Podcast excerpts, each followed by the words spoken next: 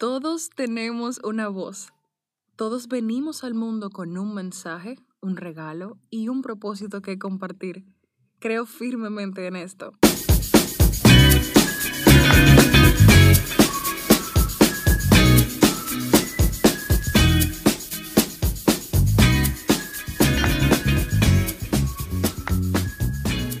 En el episodio anterior compartí contigo una parte de mi historia de mi niñez, de mis aprendizajes y de aquello a lo que me dedico actualmente.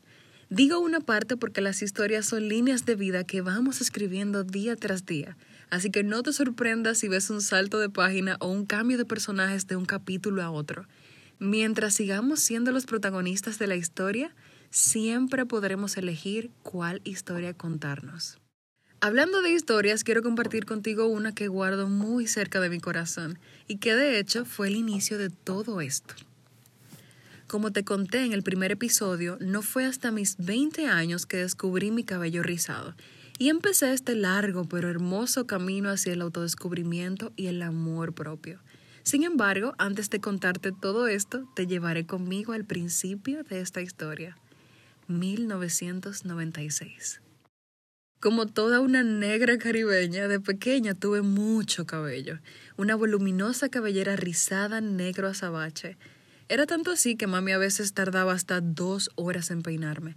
Crecí viendo a mi abuela preparando aceite de coco casero en un fogón y todas las semanas, casi como si se tratara de una tradición, nos sentaba, a mí y a mi prima, en el piso del pasillo que daba al patio trasero para peinarnos con ese aceite que, según ella, nos haría crecer el pelo y mantenerlo brillante.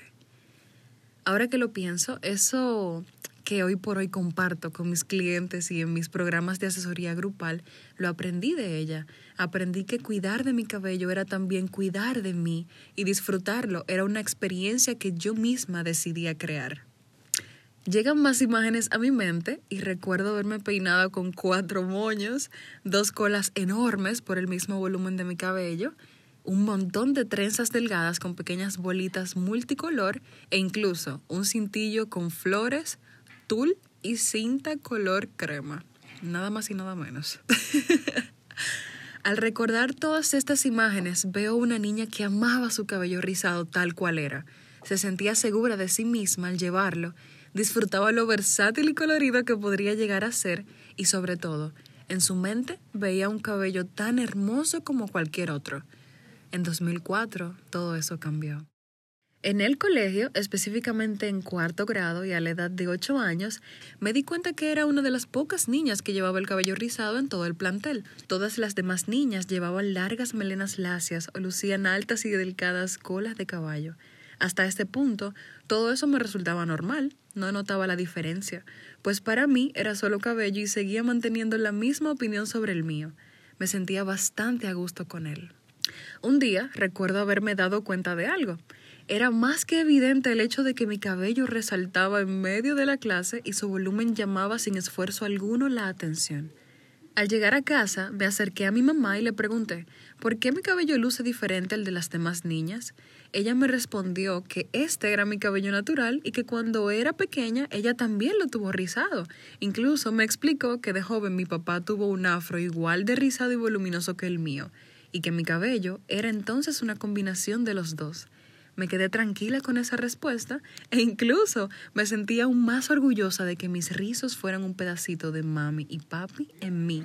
No obstante, meses después, la historia volvería a cambiar. Después de ese día no es mucho lo que recuerdo. Sin embargo, para mediados del verano de 2004, mami me llevó con ella en uno de esos días de los que ella solía visitar al salón. Luego de conversar con la peluquera, ambas llegaron a la conclusión de que ese día me laciaría el pelo. Por alguna razón no presenté ninguna objeción y de hecho lo vi como algo divertido. Al verme el espejo me di cuenta de que mis rizos ya no estaban y que en su lugar tenía una larga cabellera. Entonces pensé, ok, ahora me veo igual que mis compañeras del colegio, pero al mismo tiempo albergaba en mí la seguridad de que mis rizos estaban allí, esperando a salir y que podría volver a llevarlos cuando quisiera. No sé por qué me cruzó eso por la mente, pero tenía esa sensación de tranquilidad, cosa que evidentemente luego no sucedió.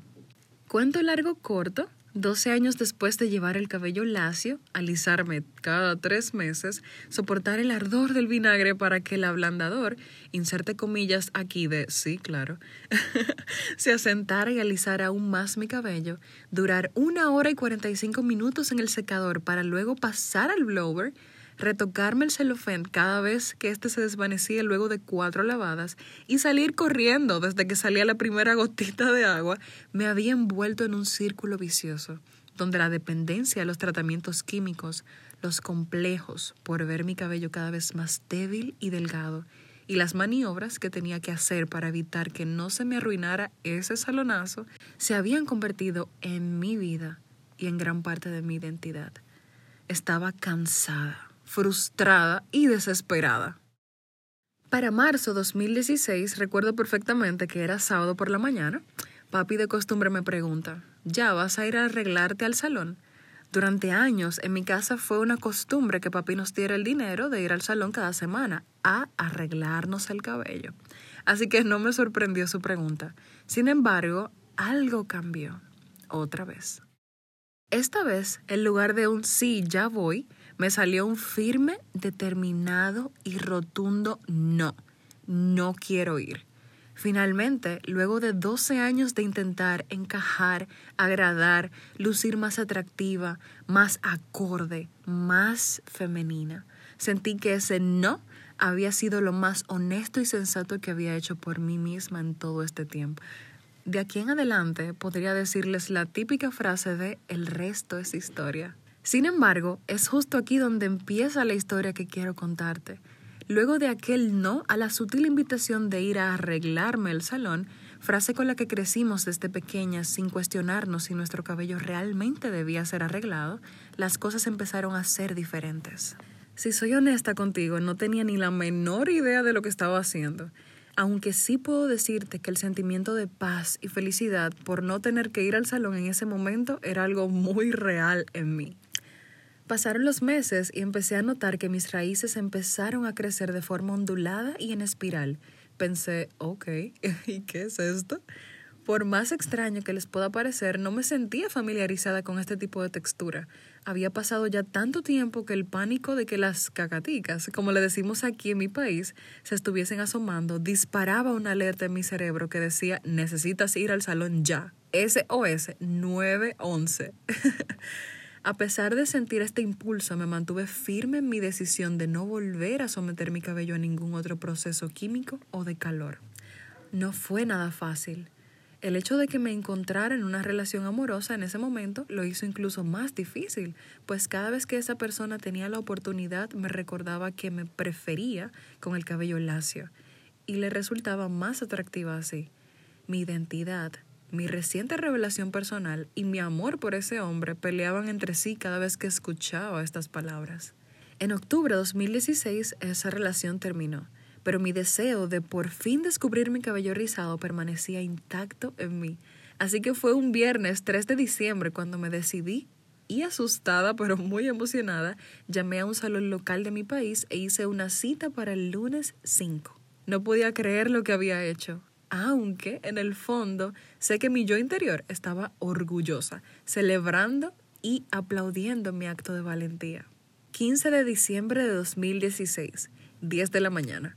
Una hora y media más tarde ya tenía de vuelta mis rizos. Durante el proceso no les negaré que sentí un mar de emociones, miedo, felicidad, incertidumbre, emoción. Sin embargo, la que más recuerdo sentir fue amor había hecho algo por mí y solo por mí.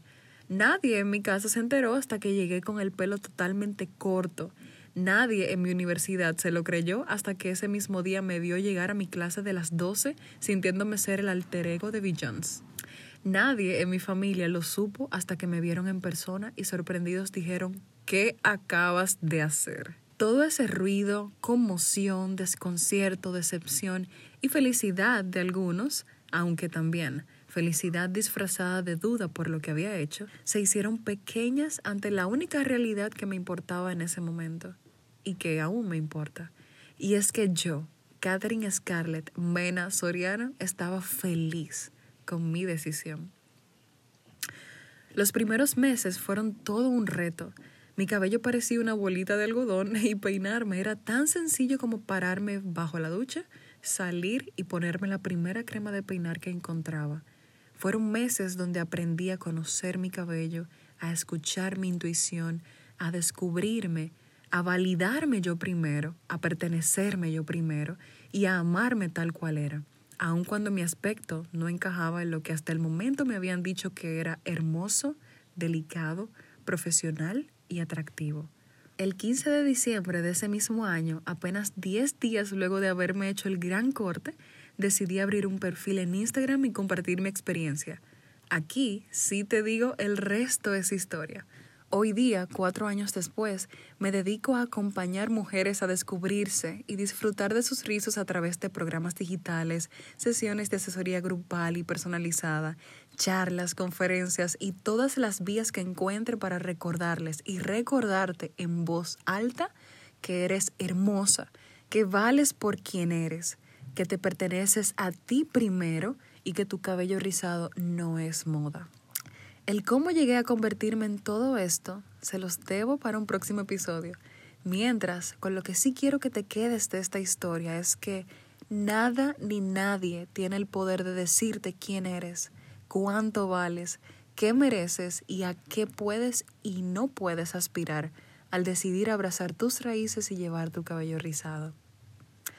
Soy Katherine Mena y nos escuchamos en un próximo episodio.